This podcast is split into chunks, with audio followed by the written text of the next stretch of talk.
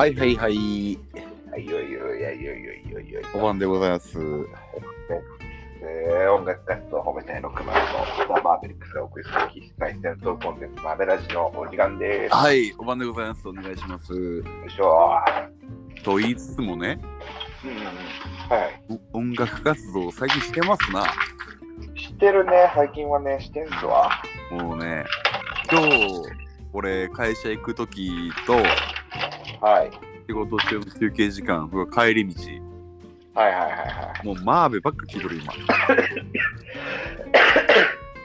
あ、そうですか。マーベのね、わ忘れちゃうからね、うん。叩き込まなあかんなと思ってさ、はいはいはいはい。朝起きてマーベ、出勤するときマーベ、仕事してマーベ、うん。家帰るときもマーベ。はいはいはい。もうね、叩き込まなあかんなと思って最近はもうマーベばっか聞いてますよ。なんか、この前、ちょうど、えっ、と、月曜日ですか。うんうん。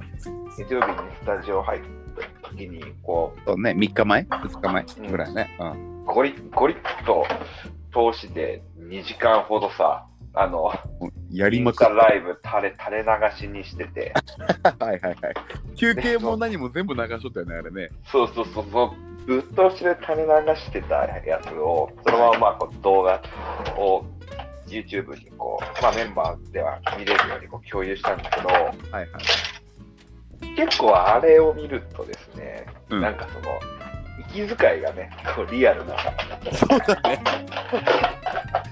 息遣いだいぶリアルだね、あれね。だいぶね、リアルな息遣いが感じれて、なんか多分、あの、曲、曲としてそのカットして、あの、切り抜いた感じとはちょっと違ったさ、はいはいはいはい。あの、あこういう意図でこうなってるっていうのがすごいうんうんうんうん。わかる。非常にそうだね。うん。貴重な、貴重な映像資料。貴重な当時の映像資料みたいなそうさ。ですね。え、なんかスタジオまるっと撮ると、どう、どう、なんでこの練習をしてるのかとかもよよくわかるよね。どういう経緯で、なんでこうやってんのかみたいなね。そうそうそうそうそう。ここだけ重点的に繰り返して練習したりとかしてるからね。そうそうそう。ある一定部分だけね。うん、結構ね、結構ちゃんとね、最近あの、最近細かいとこまでやっとんね。若いとこまでやってるし、なんだろうね、あの、すごい、うん、まあやってることに意図があるというか、そうだね。うん、テーマがちゃんとうん。してるっていう感じで、あと2時間とか3時間とかでも、割としっかり楽器を演奏しているという。そう。まあなんかさ、俺東京行く前までのそのマーベよく言ってたのが、まあ、ほぼほぼ休憩してるよなみたいなさ。そうだね。うん。まあスタジオ入って一回音合わせてとりあえず喫煙所行ってみたいな。うんうんうん。もう最近あのノリもなくなってきたな。そうだね。うん。そうね。こうやってんね。ちゃんとやってるっていうか、うん。結構ちゃんとやってんなっていううん。ところはあります。まあいよいよあの、ラジオパーソナリティの脱却をね。そうそうそうそう。ラジオパーソナリティの脱却というか、また、まあまあ、そうなんだ。そうなんだけど、うん。うん、脱却っていうか、まあ、ラジオの冠がやっとこさね。取れるというか、そうですよ。やっとこさちょっと音楽活動をやり始めたロックバンドとそうそうそうそうそう。ところですよね。マーベリックスのあるべき姿じゃなくなってきてるというか、いやいやいや、あるべき姿なんだよ、本来は。姿あるべき本来はね。こっちが。そうそう。本当はこれが正解なんだよね。ほんとこっちか。そう、本当はね。そうそう。じゃあまあ、ダラダラ期間が長かったってだけでね。今までね、ほぼしない方をメインとして生活してきた期間が長いからさ、やってきましたね。ねうん。で、今、あれなんだよ。あのーピンボーカルが増えたじゃん？えはいはいはい、そうですか。まあ、今度のライブも6、7曲ですか。我々やるけど、やって。まあ、ギター弾くのがもう2曲しかないからさ、俺もはや。はいはもうピンボーカルの曲の方が多くなってきたんだけど、いはい。うんうんうん。やっぱこのピンボーカルでステージに立ったことがないからさ俺ああ、言ったらそうかもしれないね。そうなのギターありきでギターがないと不安だなと思ってたけど、なんかいろいろ曲作ったり最近いろいろやってく中でうんピンボーカルとしてのこの立ち回り動き方うん。これやっぱ非常に意識するんですよこう言ってることが多いもんね。もう、そうそうそうそうそうもそうギター置いちゃってるもんね。置いちゃってんのよ2曲しか弾かないからな取りに行ってる時に、このままどうしようみたいなね。そうそうそうもうほっと、もうほっときゃいいんじゃないとか思いつつ。最初から持っときゃいいんじゃないとか思いつつ、もう、もう手放してるからさ。そうなのよギターもね本当に弾かないステージングっていうのもちょっとね最近はこう意識して勉強し始めてというかうんうん。いや難しいねね。ねまあ、慣れたもんというかね。あギターありはね。うん、そうそう。ギ感ターありだったらもうだ。って長いからね。あれだけど。そうなしっていうのがなかなかないからやったことないからまあどうなるかなっていう。た楽しみではあるけど。うんうん。そうそう。どうすか？後ろから見ててスタジオでギター弾いてないちょっとこうステージング意識して動いてみたりとかしてますかはいはいはい。なんか思うことありますか？長い10代から見てると思えとしては。うん、まあ、違和感は別にあないというか、あ そう。うん、あの、なんだろう、カラオケにいるよしとくんみたいなさ、カラオケと一緒にされちゃ困るけどカラオケにいるよしとくんが、いよいよスタジオにも出てきたなみたいな、まあね動きとしてはね、そうそう感じだから、まあ、そんう、なん。特別ね、うん、うん、こう、は違うなっていうような違和感を感じたりは、まあ、しないけども。はいはいはいはい。うんどうなんだろうね、実際こうステージ立ってみるとまた違まあそうだよね。ね、うん。それはこそうだね。スタジオだとこう、まあ一応か見合わせてみたいな感じだしさ。はいはいはいはい。そうね。あのなんか特に吉田君、うん。後ろとか向きがちだからさ。ーよく言われますな それ。そうそう。まあスタジオの時はね特に見見てるからね。うん。そうねステージになった時にどんだけ目線を送らずにこういけるかっていう話だね。まあまあ、送ってくれていいんだけどね、そこはね。あまあまあまあ要所要所でね。別に送ってくれていいんだけど、うん。それも踏まえて、うん。ただ、本当にその、ピンボーカルでのステージングっていうのは、今までやったこと確かに言ってみたらないからさ。ないんですよ。うん、そう。ギターだったら持って立ってるだけでも絵になるっていうか、うん。そういうスタイルもありだとは思うんだけど、まあねうん。ね。でもまあ弾かないなら置いた方がいいしうん。あれなんだけどあのー自分の音なしで要は声以外の音なしでうん音楽を奏でるっていうのがないからさそもそも音的な部分でもねうんでそこはどうかなと思ってたけどやっぱマーベももう長いからその辺の不安はやっぱやってみたらなかったねうん。うんうん。大体じ自分のギターで歌うっていうのがあったけど、まあ、マーベに関してはそれはもう全く何の不安もないですね。うん。うん、それはも絶対的なあれがあるんで、非常にやりやすいけど。うん。そうそうそうそうそうそう。まあ楽しみですよ。ライブもね。うん。そうこんなこと思うな。そうだね。うん。もう、言ってあるね。もう、もう1月も終わるから終ね。わるじゃんみたいなとこ考えたら、あと3ヶ月ぐらい。3ヶ月かってなっちゃうしね。3ヶ月だって写真撮ってレコーディングしてもう怒涛ですよ、マーベがマーベで。そうだよね。うん。ロゴももうすぐ出来上がるし。そうだ。そうだ。そうっす。ロゴ一応今修正かけて、あ、そうだね。間もなく出るとは思うけど。はいはいはい。まあ、あの皆さん楽しみにしていてくださいという感じだね。うん。うん、マーベの今後の活躍をね。ロゴができたり、なんかアーシャができるんだか、音源ができるんだか、本当ですよ。いろいろね。あれ、どうなんだろうね。その聞いてみたいよって人はやっぱりサブスクの方が聞きやすいんだろうな。そりゃそうよね。うん。やっぱこうふ古い古いタイプの音楽フリークとしてはさうん。CD っちゅうものが好きじゃん。まあ、もう、あ、そうだね。ジャケットがあって歌詞カードがあってっていうのやっぱ憧れるけどうん。今やもうそんなんもいらんのかなって思うもんね。まあ、作る側としてはこう CD とかにパッケージングしたいって気持ちはやっぱあるし、あるよね。うん、あるけど、まあ、配信っていうのもね、もう本当にそうそうそう。まあ一番寄り添ってるっていうかね、そうなんだよな。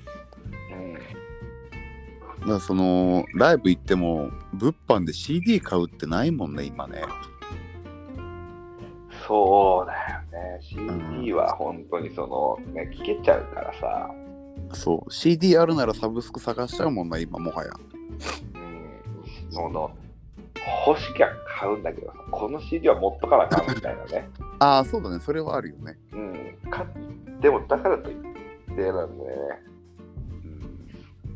うんなんかそのライブ見に行って、例えばフェスとか行って、すごい普段聞いたこともないうんうん。バンド、めちゃくちゃ急に良かったりとかして、はいはい。うわ、CD 買っとこうみたいなのをさ、うん。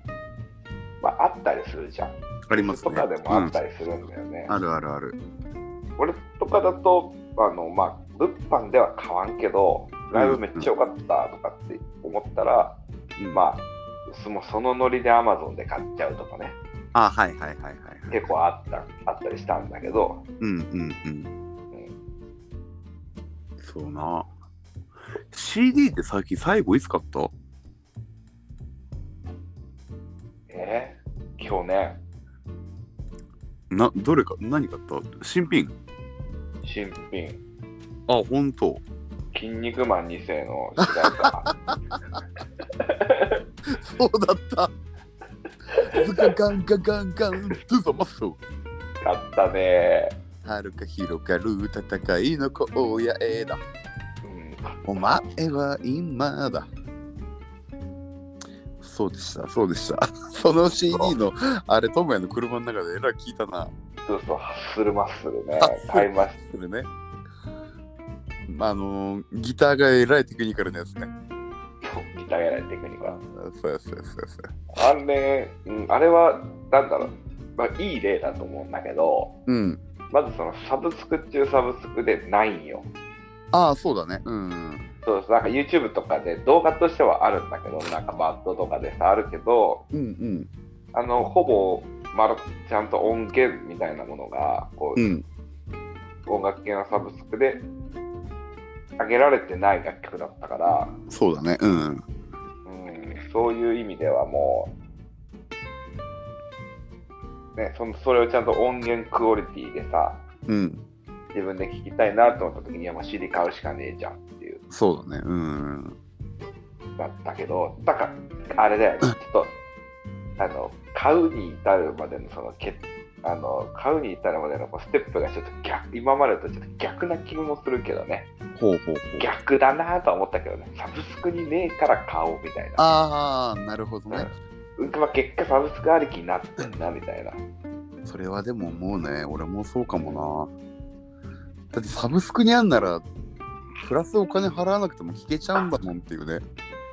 うん。うん、それはあるよね。そうそで逆に今あの CD 買うなら、ううん。あの本当にもうサブスクにも iTunes ストアとかにも売ってないような CD は買うけど、そうだよね。まあドマイナーなドマイナーなね。それこそあの河本大翔と、うん。あのー、有価団の、わ内田勘太郎だっけ？あのギターの。うんうんの2人がやってるブルースユニットがあるのよ。ブギレンっていう。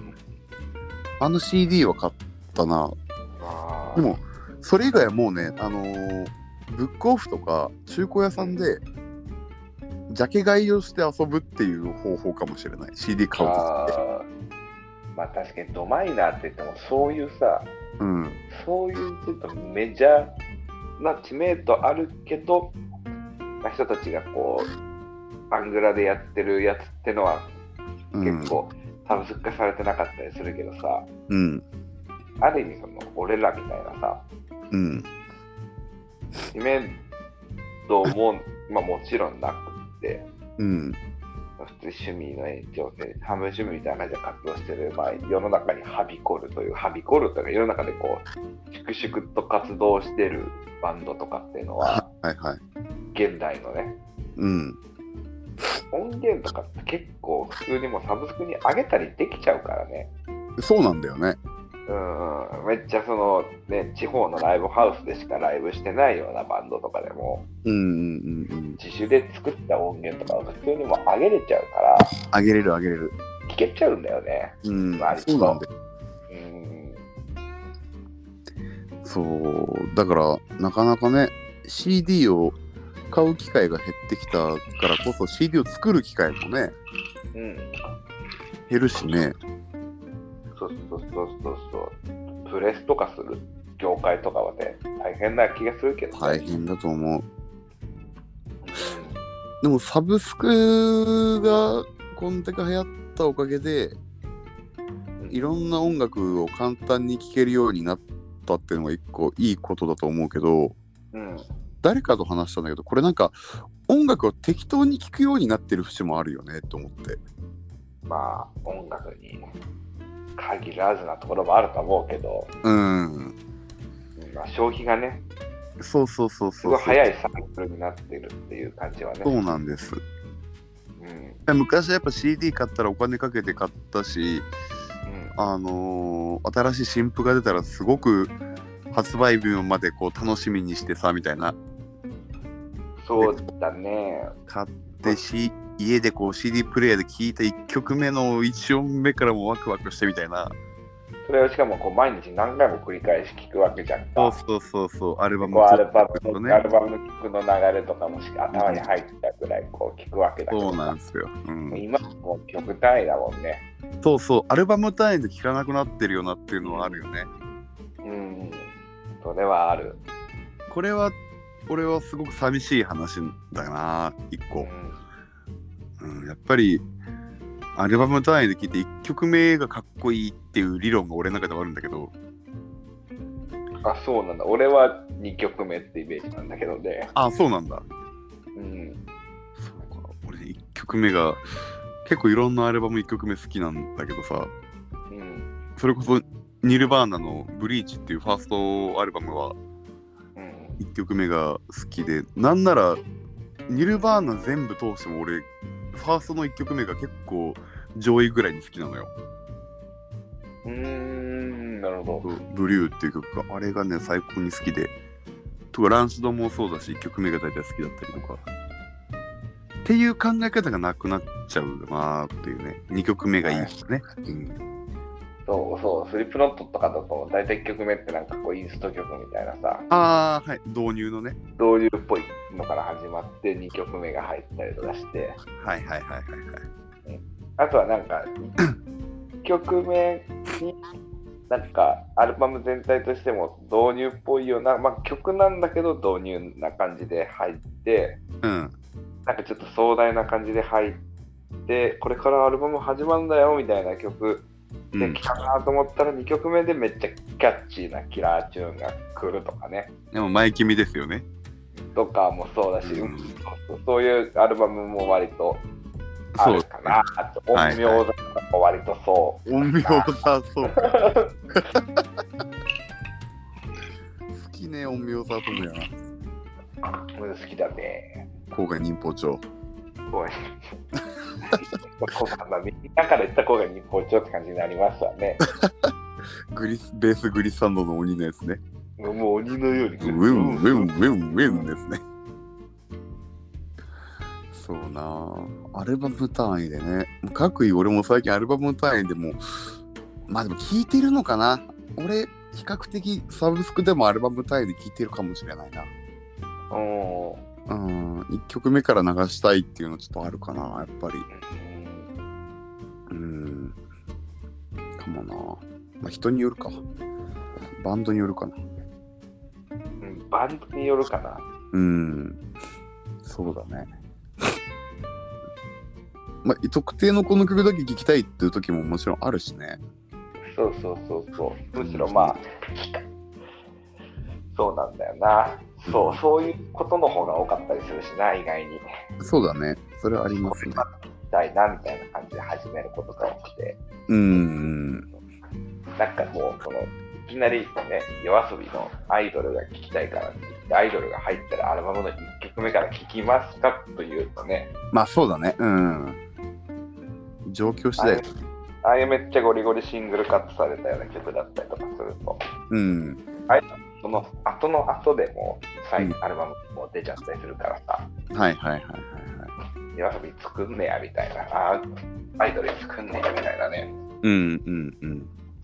まあ、が、まあ、が、だが、だがしかし、まあ、その後にこう、なんだろう、アイドルが収録されたアルバムを頭から聴いてみると、やっぱすごい良かったりするから、ああそうだね。うんうん。こう最初はシングルありきでイメージでうん聴いてたけど、うん。アルバムも発売されて、ちゃんとアルバムに収録されてたからってことで聴いてみると、ちゃんとアルバムの中にしっかりと入っていたりして、はいはいはいはいはい。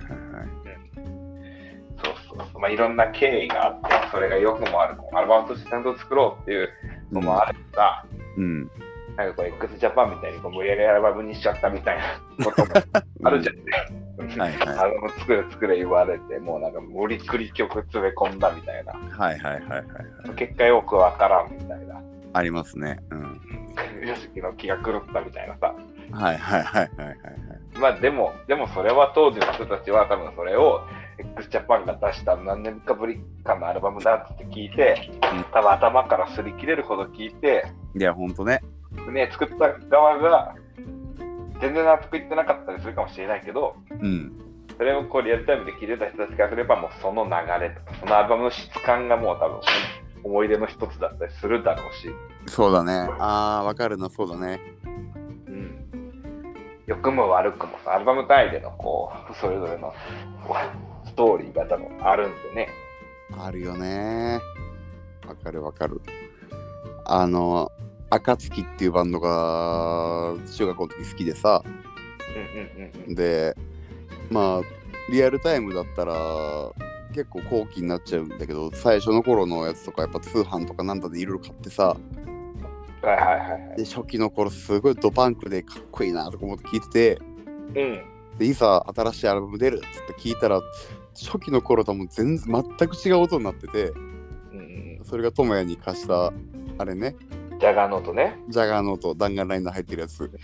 うん。最初聞いた時はびっくりしたけどうん。あれなんかちょっと音も若干重くなってるしうんうんあれなんか分厚いというかもっとスカスカの速いパンクだったのが音が分厚くなってるなとか思ったり。うんうんうん。最初あの違和感あったけどでもあの音を聞いて後々ギターの遠藤さんが始めるギークスってバンドにつながってたんだなって後から思ったりとかなんかそういうこうあのアルバムといえばこういうストーリーがあるよねっていうのがすごくいっぱいあるよね。アルバム単位で今とも言ったように。このアルバムはだったらこういうエピソードがあるなみたいな。あれ？音が途切れた？うん、うん、俺はね、暁はね、そんな、もうゴリゴリのパンクバンドだったんだっていうイメージがね、その当時の感じを知らないから、ああそうだねうんなんならもうギークスの方が先にあるぐらいだから、ああそうかそうか。うん。で、ジャガーノート聞いたときに、おー、なるほど、みたいな。うんうんうんうん。ああ、これは遠藤さん、うん、あるね、みたいな。るほどなるほど。な、お思ったもんね。うんうんうんうんうん。そうよね。うん。まあ、それぞれその受け取り方も違いだしね。リアルタイムで聞いてて、うん。あの、ジャガーノートを聞いたときに思った吉君の感覚と、逆に俺は後ろからこう、てか頭の方からこうディグってってジャガーノートに行ったわけそうだね。うんうんうんうんこういう感覚はね、それぞれ受け取り手であって、うん。うん。うん、まあだから俺がマイケミのブラックパレードに対する感想と、多分吉君のブラックパレードに対する感想とかまた違うわけで、ねファーストから聞いてて、セカンドあって、サードでブラックパレード来てて、うんまあまあ、こう、一つの完成形には近いけど、うんこうセカンドからのこの生々しかしたとか、生と死に対する感覚がこう、やっぱり一つのゴールイン、はいはいこのブラックパレードとはいえ、俺はセカンドの尖り感が好きだよっていうのと、あ、言いとったね、それね。そうそうそう。まあ、でもマイケミと言ったらブラックパレードだよねっていう感覚っていうのも当然あるわけだし、うん、そうだね。うん。そうそうそれぞれにね、それぞれそのアルバム単位でのこう、ストーリーがうん。あるってのが面白いやつだしね。面白い。ブラックパレードは本当にそうだね。今、たまたま出したジャガーノートっていう例とブラックパレードっていう例があるけど、本当にその2枚は結構あるよね。お互いがお互いにこう、紹介し合ったアルバムだったし、そうそうそう。うーん、ストーリーがあるな。スリスリップノットとかで言っても、まあ大体の人がこう結構こう、Before I Forget とか、Duality とかこの辺でこう印象があるから、うん。そこら辺はスリップノットっていうこうステレオなタイプの印象でいくとそこら辺が上がることが多いと思うけど、はいはいはいはい。そっから好きな人間とかだと、ファーストとかセカンドっていうのは、うん。うん、いや、でっからみたいなさ、うんうんうんうんうん。あ、なるほどな。うん、スリップノットこそ俺アルバム単位で聞いてないかもしれないわ。あー、まああるだろうね。なかなうんかスリップノットアルバムで聴くかっていうか、まあ、メタルバンドってこう、アルバム単位で聴くことって、うん。あんまない。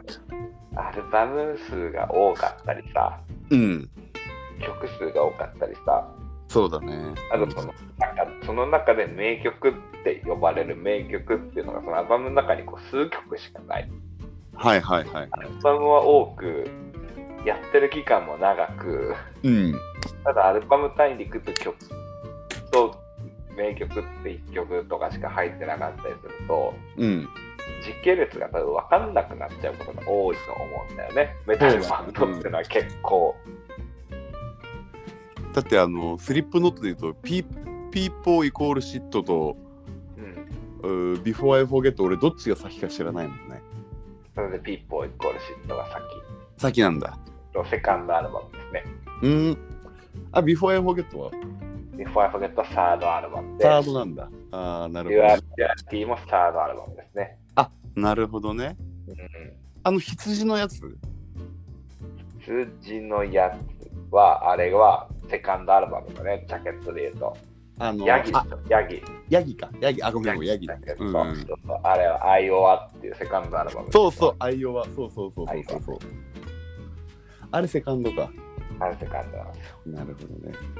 いや、そう思うとやっぱアルバム単位で聞きたいな。やっぱり。これはね、うん。だってあのミッシェルとかもアルバム単位で俺聞いてたし、あー俺多分そのヨシト君でいうスリップノット的な感覚でミッシェルって俺多分そうだよね。時系列わかんないもんうね。ん、うん。そうやっぱこう、なぜかシトロエンの孤独知ってるけど、シトロエンの孤独がどんなアルバムに入ってる、どんなタイミングの曲か知らないしね。あだいぶ後期だね。あれはね、だいぶ後期なんですよ。いや、そう。やっぱアルバム単位で聞くって、いや、今の、それこそなんかおじさんみたいなこと言うけど、今のこの Z 世代ぐらいの子たちってさ、うん。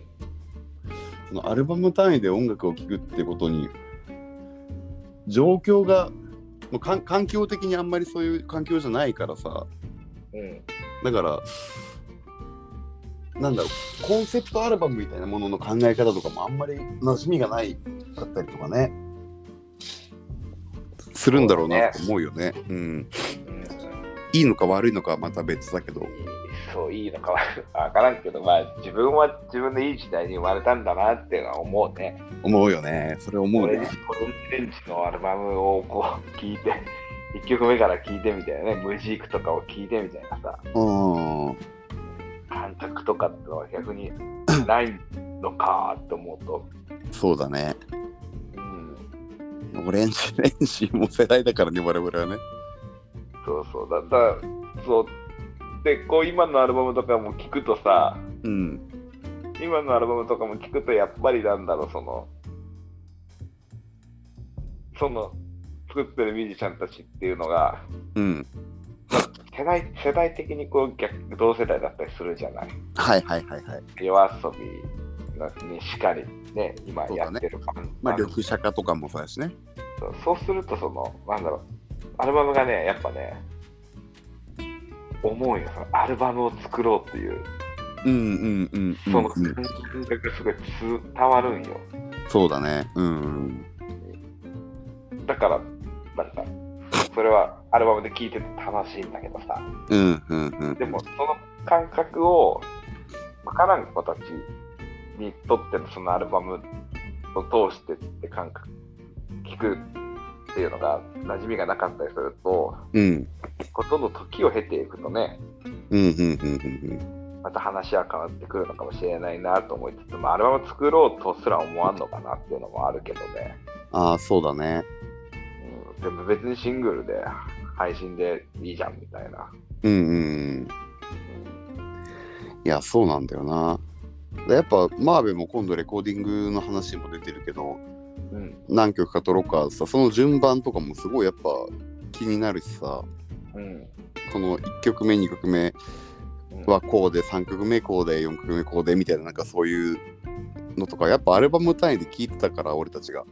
うん。だたかだか数曲だとしても、曲順っていうのはやっぱすごい気になるじゃん。うん。これがやっぱり一つの面白さだったりするじゃない？うん。こう自分たちの曲、もうどどういう構成でアルバムを組むのか、まあライブのセトリもそうだけどさ、うん。うん、この辺は俺は古き良き文化だと思うけどな。確かに今の現行のバンドたちもそうだね、アルバム単位でストーリー作ってやってるからね、みんな。そこは大事に聞きたいな。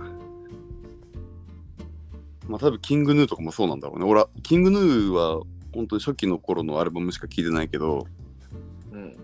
アルバム単位でやっぱ面白かったもんね、聞いてて。うん。まあ普通にね、うん。こう来て、こう盛り上げて、ここで落として、こう、最後こうか、みたいなとか、うん。楽しかったもんね。そうですよ。聞かなくなったな、アルバム単位っていうのは確かに。そう。俺らですらそうだもん。そうね。寂しい話なのかもしれないね、これは。うん。消費されていくっていう感覚が確かによくバッチリくるね。そう消費してる感じするもん、自分でも。うん、音楽をね。バーッと聞いて。うんうんうんうん。だからなんだろう、その、な んなんだろうな、なんか、こんなこと言っちゃあれですけど、うん。歌詞をね、ほう。覚えられなくなるんですよ。ああ、なるほど。うん歌詞カードがないから。あとはその曲をでかいこう枠でしか聴けてないっていうかああ、なるほど。うん。もう好きな曲死ぬほど聴いたらさうん。歌詞なんてなんか勝手に頭の中入ってくるもんじゃない？はいはいはい。そうだてかそのうん勝手に頭の中入ってくるもんでしょってのが多分勝手に本当は入んないのかもしれないけどうん。そんなの超越して頭に染みつくぐらい聴いてたりするじゃんそうだね。英語喋れねえやつが洋楽の歌詞完璧に歌えたりとかしたもんな。そうそうそう。今ってもうこう流し聞きじゃないその瞬間だけ聞いてポイって捨てちゃうからさ、うん。歌詞とかこう、覚えられないんじゃないですか。歌詞が覚えられるほど、めちゃくちゃ聴いてめちゃくちゃ好きな曲ってあるんですか？っていう。うーん、なるほどね。ああ、そうか。それ寂しいかもな、でもね。音楽のあり方。いまだにこう、Nobody Knows だったり、オレンジレンジだったりとか、当時死ぬほど聴いてた曲って、やっぱ今でもなんか結構歌詞、いやまあ、単純に老化が進んだだけかもしれないですけど、うんうんなんかさらっと歌えちゃったりするじゃん。はいはいはいはい。染みついてるからね。フローの GO とかだって、今でもすぐ歌える。おーとおー立てて忍び寄るっすね。そうそうそう。でも最近の曲ってなんかこう、じゃあパッと出てきますかって言ってね、うん。だって音だって忍び寄るってそれ2番の歌詞だしね。歌える普通にいきなり2番の歌詞出てくるみたいな。これ2番か。そうそうそうそう。平和シシューラーの水の中か。そうか。これ2番だったか。そうそういや、聞いたってことだね、それそれほどね。そう。そう、2番もちょっと聞いてて。2番もちゃんと聞いてるんだな。そうか。なるほどな。だ音楽のあり方っていうのが変わってきたのかもしれないね。うん。当時はなんかもう、ある種すがるように聞いていた感じがあるというかさ。そう。でもみんな知らないだろうけどね。みんな知らないだけど、僕らの世代だともう、学校の机とかにね、歌詞書いてますからね。書いたね。書いたね。そういうのやってたね。やったらツイッターサッカー部のやつとかさ、うん。野球部のやつみたいなさ、いわゆる陽キャのやつらとかがさ、はいはい。あ吉田君が一番嫌いなバンドとかの歌詞とかもね、はいはい。誰とは言わんけど、まあ、サスケね。青いベンチの歌詞ね。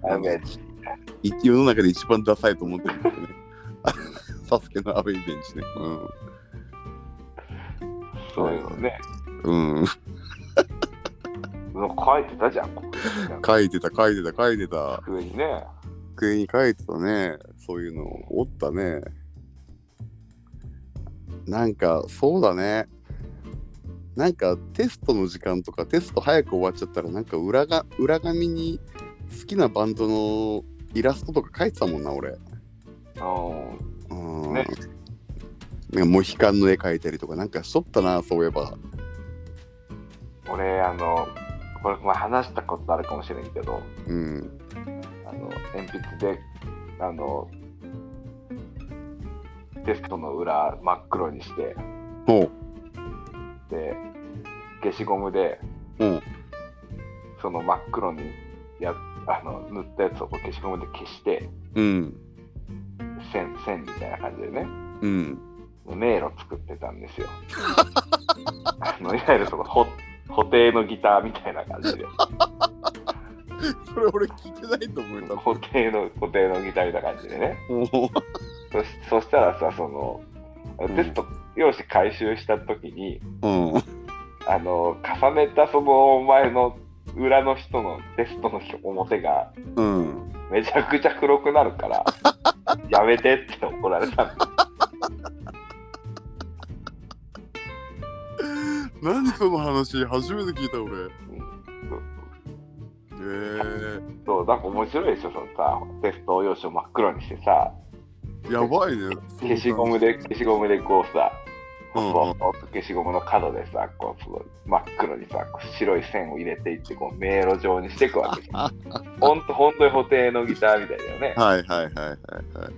その、やってた、ちょっとあの、テスト用紙真っ黒にすると、あのうん前後の人の表面が真っ黒になるから、ってやめてもらっていいみたいな感じで言われて、へえ。あああ、すいません、みたいな。へえ、面白いね、それ。俺、小4だか小小4の時か、ボクシングがすごい好きでさ、はいはいはい。で、テスト用紙の裏にさ、うん。自分で覚えたボクシングの知識をさ、うん。テスト形式で書いてったのよ、自分で。これは何という行為でしょうとか、はいはいはい。これは何でしょう、こういう技は何て言うでしょうとか、自分で問題作って、うん。で自分で答えるっていう遊びをしとったんよ。うん。自分であの問題用紙作ってそこにカッコ作ってこう回答欄作って自分でそこ自分で作ったボクシングの問題に自分で回答するみたいなはいはいはいはいはい。でやってテストの時間終わってそれまあ提出すんじゃんうん。で普通にテストこう返却でまあ何点って書いてあってはいはいで自分のその書いたボクシングの問題裏見たらうんどうやら先生もボクシングが好きだったらしくて俺の俺の自分の回答に対して丸×つけてくれててこの要はこういうのが何々って書いたらこれ×とか丸とかうん。書いてくれとってそれ点数つけてくれとってさ俺のボクシングの問題に。でも自分で問題書いて自分で回答してんだよね。そう。何問か間違っとった 間違ってんだ。ま、学びだった。あ、これ違う。俺の知識違うんだ。小4の時ね。そうそう。やっとったな。いや、歌詞な。それこそ歌詞で言ったらあれだよ。その俺の新卒で入った会社の先輩は背中に、あのー Hi-STANDARD の Stay Gold の歌詞を彫ったりとかしててさ、そう誰会社の誰にも言ってないけど、実は背中に Stay Gold 入ってんだよねとか言って、うんうんへえとか言いながら。だからそれぐらいやっぱ一曲にみんな夢中になってたんだよなとか今ふと思い出したけど。そうなんですよね。うんまあ、そうなりたいとまで言わないけど、マーベリックスが。まあでも、そういうのをやってきた我々だから、やれることってのはなんかあるんだろうなとか思いますけどね。まあ、まあ、この世代のバンドやってるやつらなんかみんなやってきた我々って感じだと思うんだけどね。そうね。いや、それ踏襲したいよね、やっぱりね。うん。な曲順とかあれ、あのー音源の順番とかもさ、うん。うん、こだわってやりたいじゃないと思うよね。そうそれはもちろんそうだね。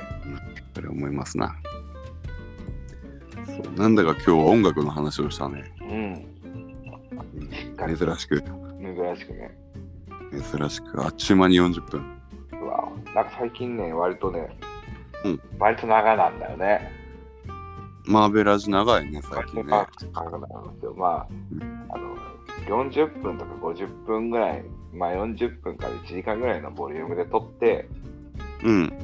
1.5倍速ぐらいで聞いてもらえるのが、まあ基本的にはいいと思ってて、まあそうだね、うん。僕もあの、基本的に誰かのポッドキャストとかは1.5倍で聞いて、その1.5倍ってのはまあ消費じゃないのって言われたらなんかあれなんだけど、うんうん。なんかトークトークだしね、まあそうだね、うん。うん、1.5倍ぐらいでも全然いいかなと思いつつ、うん。まあ、マーベラジ俺実は結構ね、聞いてるんですよ、自分で。あそうなんですね。うん。で、これで、いや、なんか、この時もうちょっとこういうこと言えたなとか、実はね、ちょっとこう、一人反省会をしてるんですよね。はいはい。そうそう。ちょっと学びようと思いまして。僕はあの、もう、ヒゲ男爵のそう。ルネッサンスうん。ラジオですか。ああ、あるんだ。あれ？男爵のもしもしルネッサンスラジオって、うんポッドキャストであって、ほうほうほう。15年ぐらいやってんのかな。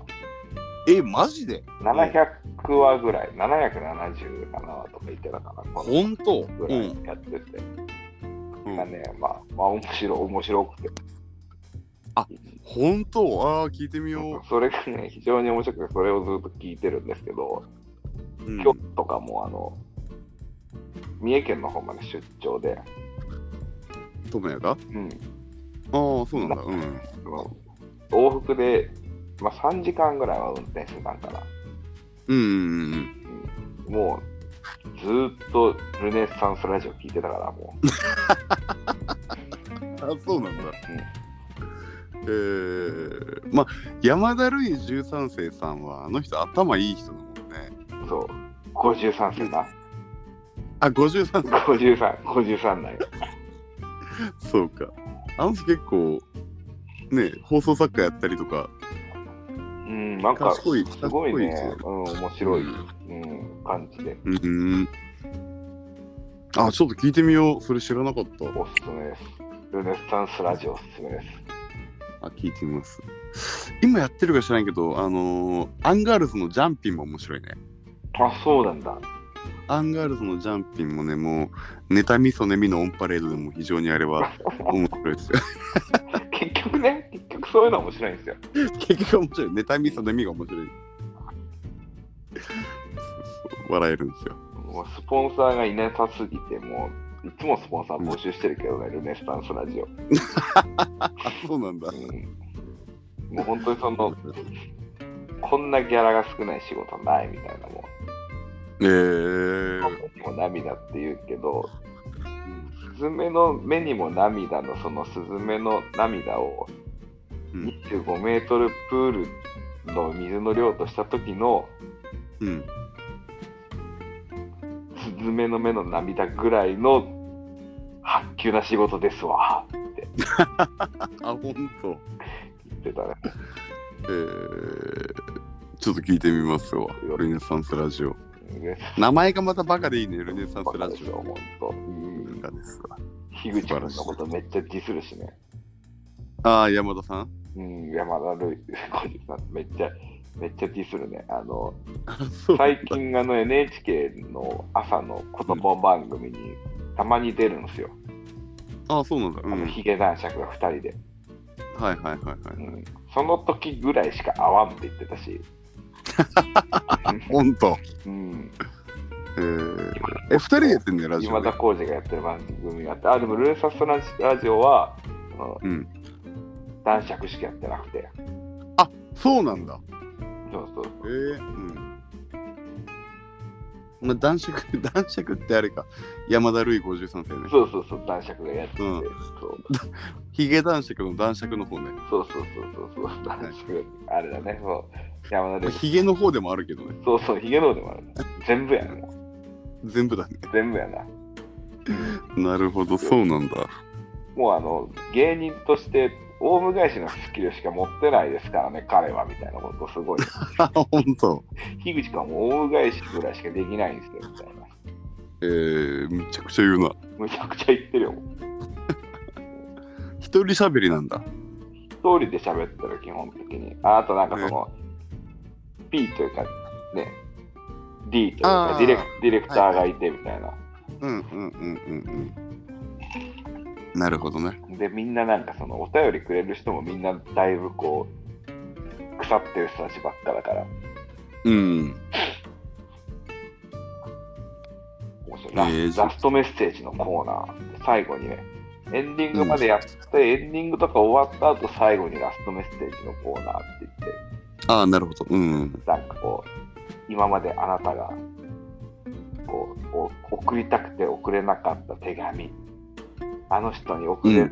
言いたかった言葉などを、こう、あの、代わりにこの番組で紹介しますみたいな、うん。いう体のラストメッセージのコーナーってのがあるんだけど、それがもう最、それがもう最高に面白くて、え。ー、じゃあ、その、人生悲観しまくってる、腐りまくってる人たちの、熱うん。の目にの、ゲロのような、まあ、や あの、山田さん曰く、うんこみたいな手紙ばっかって。あ あ、それはちょっと今日寝るときに聞いてみます。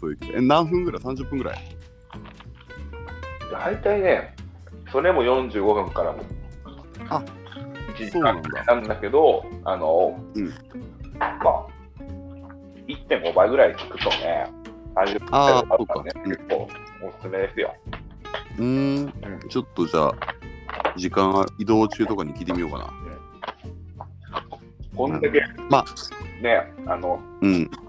もう、150回も超えて、はいはいはい、はい。3年もやって、うん。もう愛知県の、まあ言うたらもう音楽シーンの、うん。ポッドキャスト界のパイオニアとも言うべき 存在たる、この我々マーヴェリックスのマベラジがはい。非常に参考にしていると言っても全く差し支えないスーパー長寿ハイクオリティポッドキャスト番組が、うん。ヒゲ男爵山田ルイ53世のルネッサンスラジオですから。なるほどねう。ん、透明の源流がそこにある。源流ですよ、もなるほどな。ああ、それじゃあ聞いてみます。う。はい。まあ、そんな感じで、まあ、今週も、はいはいはいはい。こんな感じでいきますかね。そうだね。はい、お相手はザ・マーベリックスドラムの友也と。ギターボーカル、ヨシトでした。お疲れ様でした。ありがとうございました。あおやすみなさい。はい